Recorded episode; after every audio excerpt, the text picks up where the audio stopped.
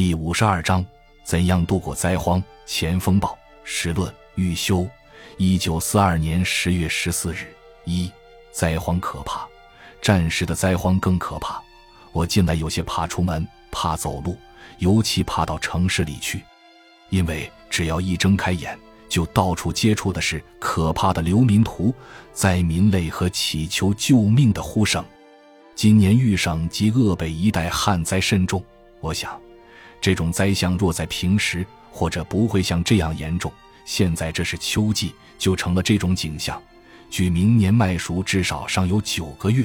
试问这九个月，我们怎样才能度过？若在平时那好办些，因为地方多少要有些仓储，私人存储粮食者应当亦不少。只要地方官有办法，很可以勉强度过，而不致饿死百姓。若在平时还好办些。因为就全国算起，灾区还不算太大，而且临风各省大都封灯，拿国家的力量和便利的交通救济灾黎，不当为难事。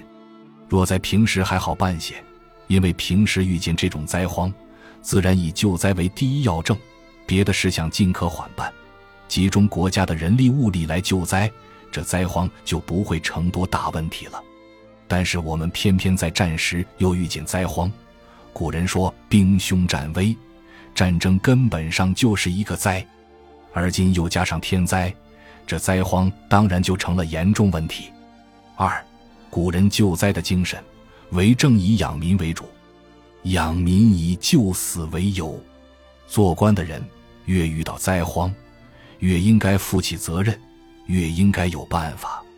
假如眼看着老百姓流离饿死，而不知存续，不能救济。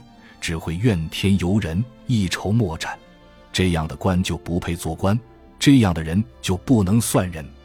尧之为君，存心于天下，加之于穷民，有一民饥，则曰我饥之也；有一民寒，则曰我寒之也。汉安帝皇后邓氏，每闻民饥，达旦不寐。北魏高祖因天旱而绝食，唐宪宗时南方旱饥。前世镇恤百姓，将行宪宗戒之曰：“镇宫中用帛一匹，皆计其数；续镇恤百姓，则不计所费。”唐文宗四年，苍井节度使刘约奏请开仓赈遭水百姓。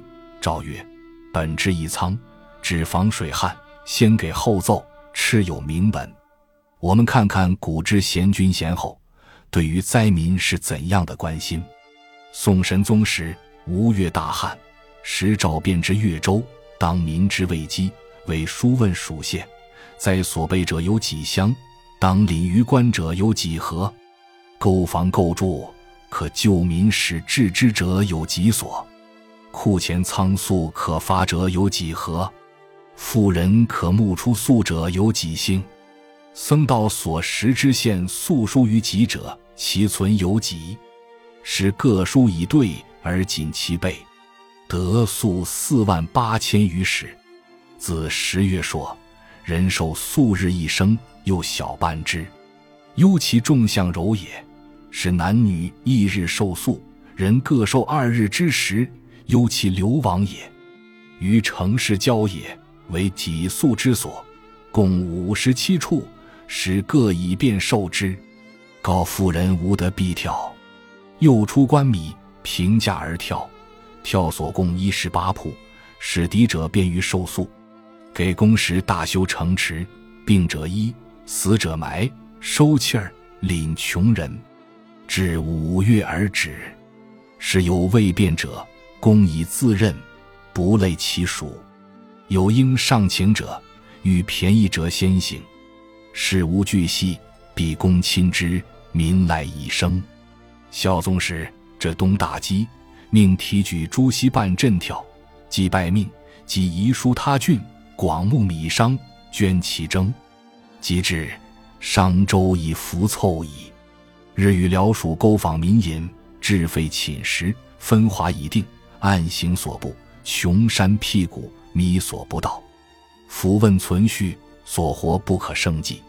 每出皆乘单车，平途从，一身所需。皆自资以行，毫不及之周县，以故所知虽广，而人不及之。郡县官吏淡其风采，仓皇惊惧，常若使者压其境，犹是所不速然。我们看看古之名臣，对于救灾是怎样的用心尽力。救灾本是难事，必须负责者拼命来想，拼命来干，才能办出相当的成绩来。在战时救灾更是难事，负责者尤非格外努力不可。三，怎样记军事？抗战时期是军事第一，胜利第一，无论灾情如何严重。绝不能叫它影响了抗战的军事，但是现在的豫鄂灾区驻有大军数十万，这些军队每天消耗军粮的数目相当可观，而且必须继续不断的维持九个月，方有新粮可吃。假如在这九个月内有一两天粮食接济不上，军事方面就会发生重大影响。所以，对于军事，必须有绝对有效的维持办法。地方粮政机关及军粮机关，首先应该调查当地究竟还可征购多少粮食。这个调查必须绝对确实而有把握，否则容易发生军队向地方要粮，而地方不能及时拨付的情形。然后计算这些粮食究竟能维持多少时间，尚有多少时间需要外来粮食协济，把这个数字报中央政府，请求由邻省直拨。中央政府根据地方粮政机关及军粮机关的报告，就其所需的数字，指定协济的来源，并且确实指定运输负责机关，并规定运输办法及计划，务使这些粮食按时运到军队所在地。古人说：“千里运粮，是有饥色。”这事是含糊不得的。如果政府对于粮食协济及运输不能有绝对把握，应当早些通知军事指挥机关，以便在军事运用方面设法补救。这就是说，可以不叫这些军队老停在这里等饭吃，或者我们趁早进攻到有粮的地方去，或者在灾区少留些队伍，大部分派到粮食多的地方去。总而言之，军队是不可一日无粮的，这是关系重大，很需要有责任的人们早做具体而有效的打算。四，怎样救灾民？救灾原则是，不能眼看着百姓活活的饿死，应当由各级政府和慈善团体共同负起责任。如果大家都能尽到最大最善的努力，虽当此环境极困难之时，也可以使死亡减少到最低度。首先，对于已经流亡出来的百姓，应当由各地组织紧急救济机关，一面维持他们暂时的生活。一面指示他们逃亡的方向，同时，国家应当指定地点，尽量收容，最好能使大部分从事生产工作，即可自食其力。其次，对于尚未离开家乡之灾民，应当赶快加以安抚，并调查登记其家庭状况，一面劝导其种植可资救荒作物，一面调查公司存粮数目，准备发放。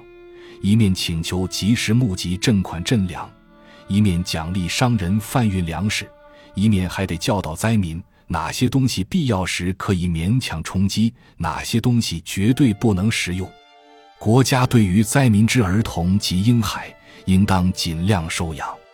此事办起来并不见得有多大困难，只要扩充现有儿童保育教养机关之范围，便可办到。关于救灾的经费及粮食，除了国家应就财政许可范围以内尽量拨发外，应当赶快发起向国内各省市及外国大规模的募捐运动。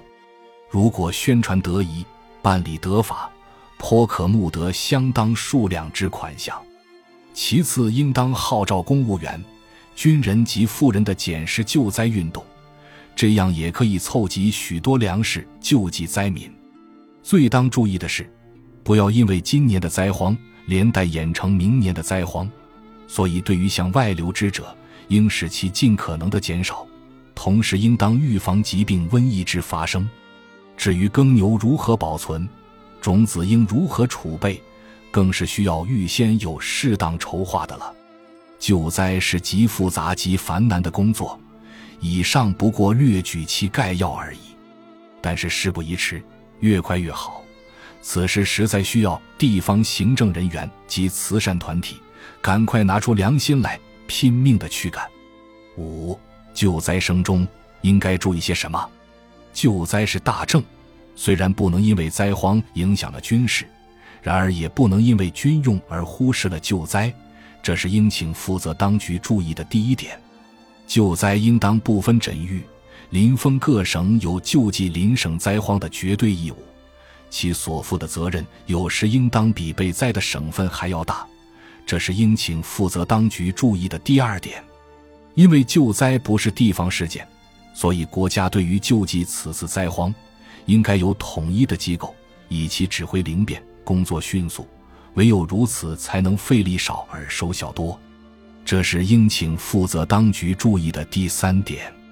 我们要预防军民争食现象。绝对不能叫它在灾区发生，否则地方秩序一乱，前途就不堪设想了。这是应请负责当局注意的第四点。